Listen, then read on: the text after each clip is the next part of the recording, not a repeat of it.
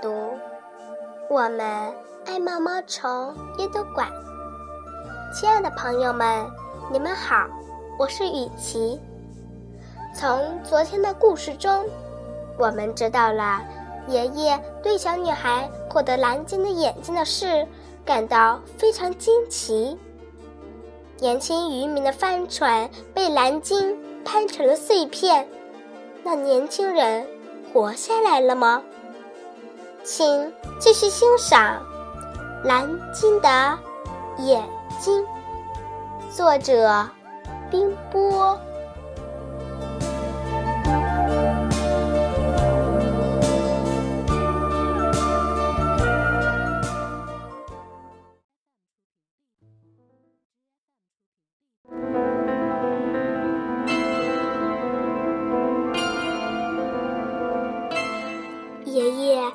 爷。满脸的皱纹里透出了严峻，眼光深邃的像星空。女孩痴迷的望着远方，心灵深处那片大海更温柔了。蓝鲸的眼睛发出柔和而迷幻的蓝光。年轻人机械地滑动着他的双腿，他时沉时浮，衰弱的像一根稻草。我做了蠢事吗？难道那双美丽的眼睛不该更美丽吗？月亮，你告诉我，不要像那双眼睛一样。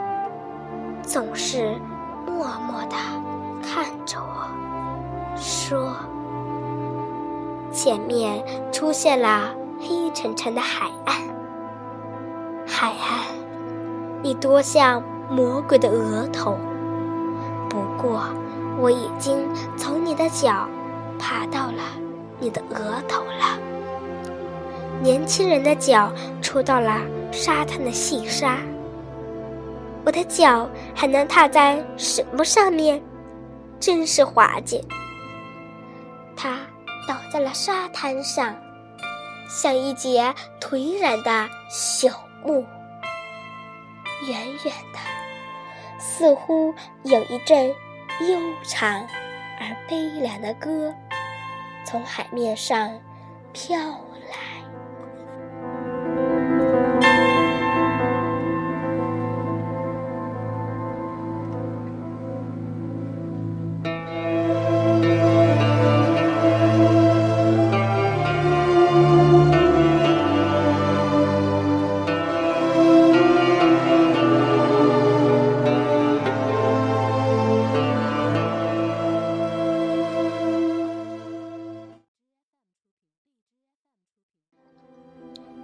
个蓝色的月亮，一双美丽的黑眼睛，可是却都那么朦胧。